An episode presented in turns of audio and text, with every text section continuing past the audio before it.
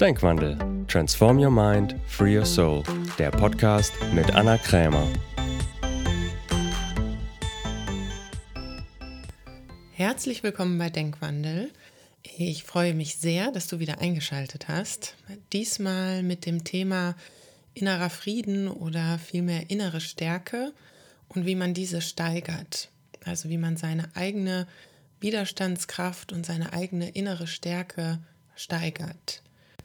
Diese Folge ist meinem selbsternannten Top-Fan Sandra gewidmet, denn ich habe vor einiger Zeit auf Instagram mal einen Text gepostet zu dem Thema, also wie innerer Frieden durch äußeren Krieg wächst.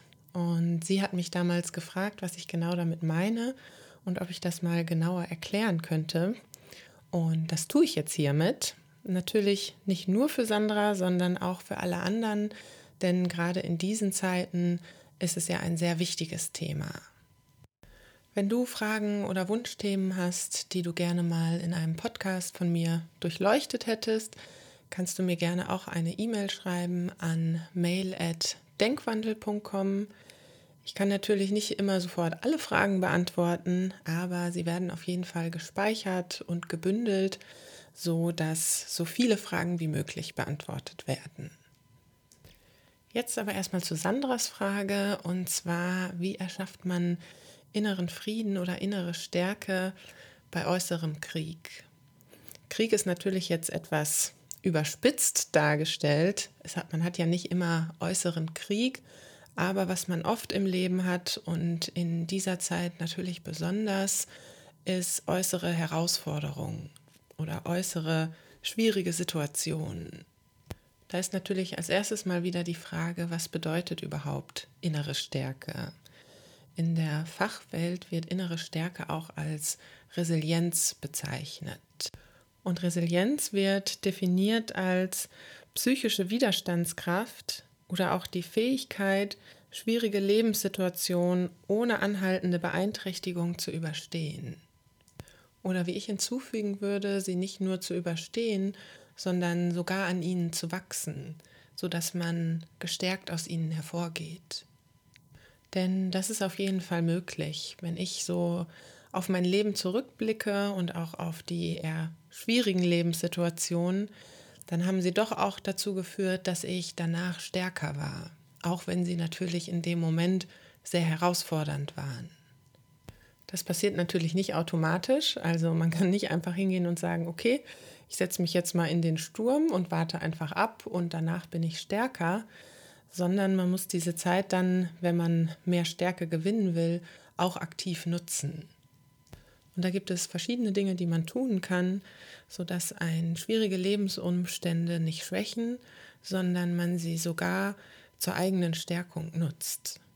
Was du als erstes brauchst, wenn du deine innere Kraft steigern willst oder stärken willst, ist, so paradox es sich anhört, erstmal eine herausfordernde Situation. Denn in Zeiten, wo alles läuft und du keine Probleme oder keine Herausforderungen hast, ist es natürlich leicht, im Frieden und in innerer Kraft zu sein.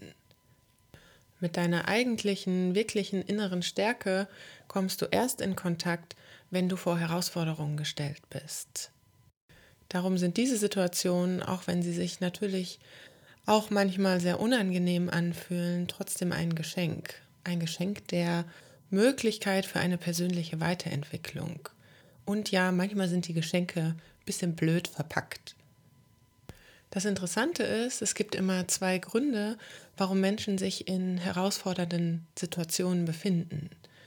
Einmal sind das unerwartete Leiterfahrung, die oftmals ja auch von außen auf einen einwirken, wie zum Beispiel jetzt in der Corona-Krise etwas, womit man nicht gerechnet hat oder auch sowas wie eine Trennung oder der Tod eines geliebten Menschen. Das sind alles Leiterfahrungen, die uns unerwartet und oft auch ganz plötzlich in eine herausfordernde Situation befördern.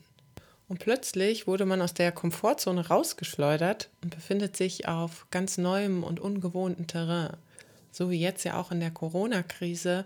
Auf einmal muss man ganz neue und andere Herausforderungen meistern. Der zweite Grund, warum wir die Komfortzone verlassen oder vor neue Herausforderungen gestellt sind, ist, wenn wir uns bewusst in eine neue Situation reingegeben haben. Also dadurch, dass wir ein Ziel oder ein Projekt verwirklichen wollen, was dann ja auch oft damit einhergeht, auch neue Dinge zu lernen.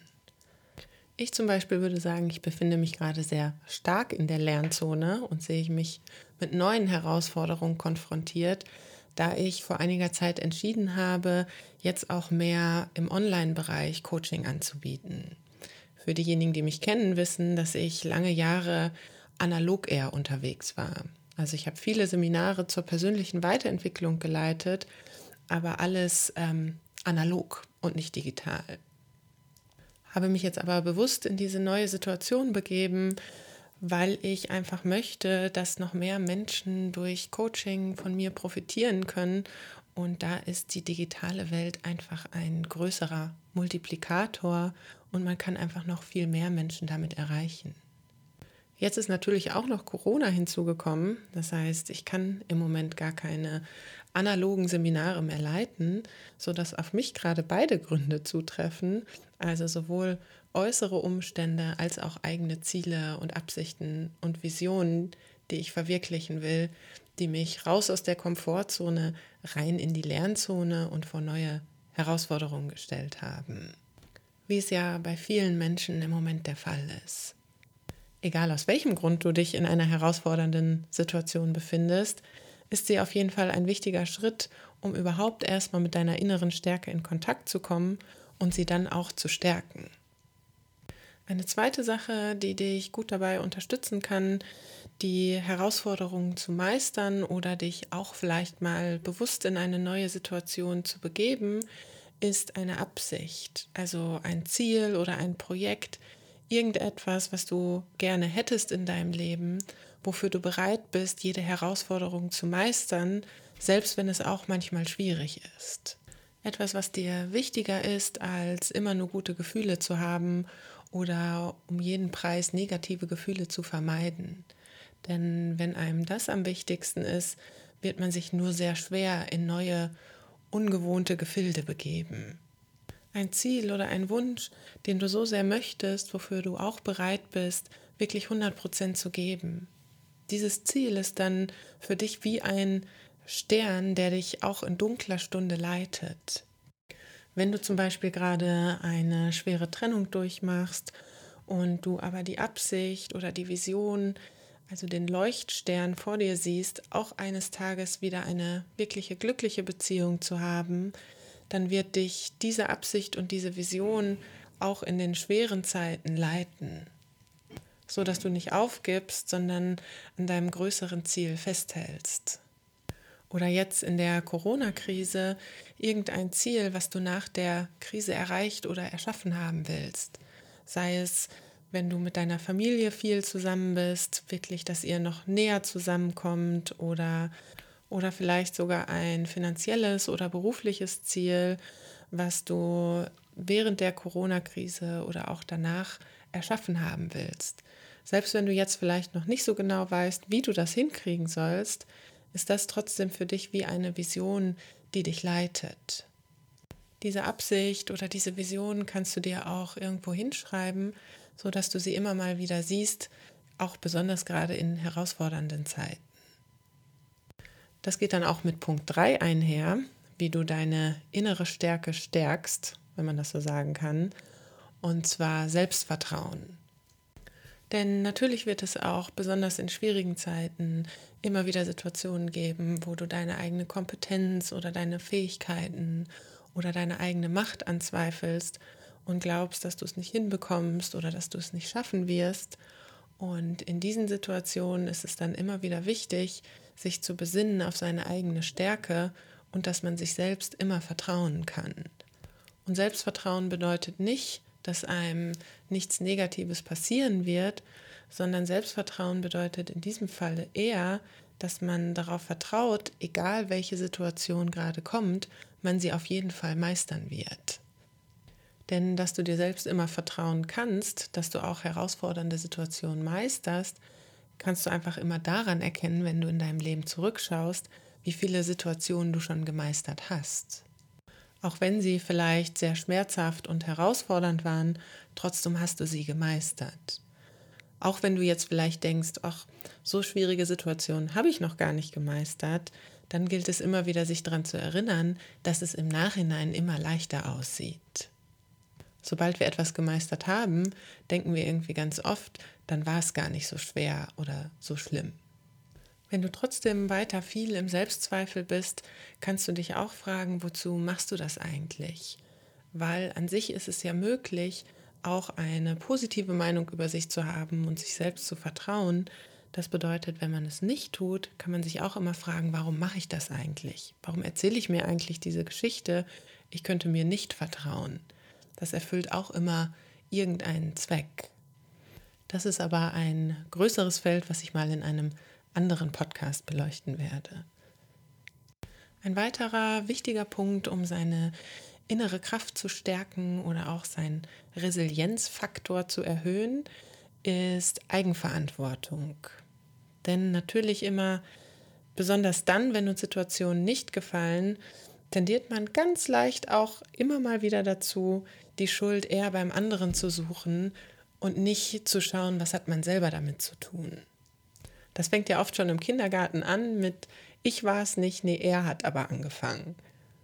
Denn natürlich ist es manchmal auch unangenehm hinzuschauen, was man vielleicht selber mit der Situation zu tun hat, weil es sich vielleicht auch im ersten Moment nicht so toll anfühlt. Nur das Problem ist, wenn man es nicht tut, dann ist man auch immer irgendwie eher in der Opferrolle und schwächt sich dadurch massiv selber.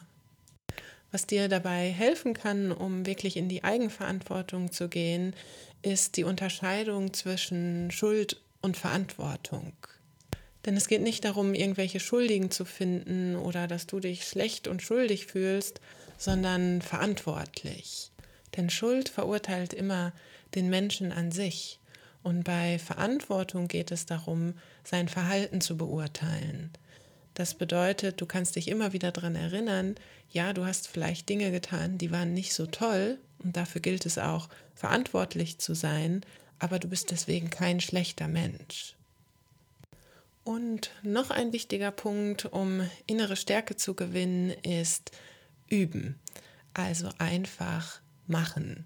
Denn je öfter man etwas tut, vor dem man vielleicht Angst hat oder aufgeregt ist, umso einfacher wird es. Und je öfter man etwas gemeistert hat, umso stärker ist man danach. Jeder hat wahrscheinlich schon mal die Erfahrung gemacht, dass er irgendetwas getan hat, von dem er wahnsinnig viel Angst hatte. Und nachdem er es dann aber das zum zweiten und dritten Mal gemacht hat, war die Angst schon wesentlich weniger, bis sie irgendwann ganz verschwunden ist und es einem ganz normal vorkam. Das bedeutet, egal wie man sich fühlt, manchmal muss man es einfach machen. Ich erzähle das manchmal, als ich vor einigen Jahren im Zug saß, auf dem Weg, mein erstes Seminar zu leiten mit über 150 Teilnehmern und saß dann so im Zug und war weit entfernt von innerer Stärke. Ich war wahnsinnig aufgeregt und irre nervös, hatte Angst und alles Mögliche und habe tatsächlich kurz überlegt, ob ich einfach aussteige und wieder zurückfahre. Doch, ich habe es tatsächlich geschafft, im Zug sitzen zu bleiben, einfach auch, weil ich die Absicht hatte, diese Arbeit unbedingt zu lernen. Und habe dann auch das erste Seminar geleitet, war natürlich am Anfang aufgeregt, aber nach den ersten Stunden und nach den ersten Tagen war es dann auch schon weniger. Und bei meinem zweiten Seminar noch weniger und meinem dritten noch weniger. Und mittlerweile ist es tatsächlich für mich Komfortzone, so ein Seminar zu leiten. Jetzt ist es, wie gesagt, eher die Online-Welt, die mich manchmal noch nervös macht, aber auch das werde ich nach und nach meistern. Denn der Vorteil ist ja, je mehr Dinge man gemeistert hat und vielleicht auch trotz Angst getan hat, umso mehr vertraut man sich wieder auch selbst und je größer ist die innere Stärke, sodass einem dann die nächste Herausforderung noch leichter erscheinen wird und man sich sozusagen auf einer Spirale nach oben befindet. Es gibt wahrscheinlich noch viele weitere Dinge, durch die man mehr innere Stärke erlangen kann. Das waren jetzt erstmal so für mich die fünf wichtigsten. Ich hoffe, du konntest auch etwas damit anfangen und diese auch für dich nutzen, sodass du auch mehr innere Stärke in deinem Leben erschaffen kannst. Wenn dir diese Folge gefallen hat, freue ich mich natürlich immer auch sehr über positive Bewertungen bei iTunes oder bei Facebook. Und falls du es noch nicht weißt, ich habe auch eine Facebook-Gruppe gegründet, Transform Your Mind, Free Your Soul. Den Link findest du auch in der Beschreibung. Auch dort kannst du gerne immer Fragen stellen zu Themen, die dich beschäftigen und dich auch mit anderen darüber austauschen. In diesem Sinne wünsche ich dir jetzt erstmal einen kraftvollen, mega starken, super powervollen Tag. Bis bald.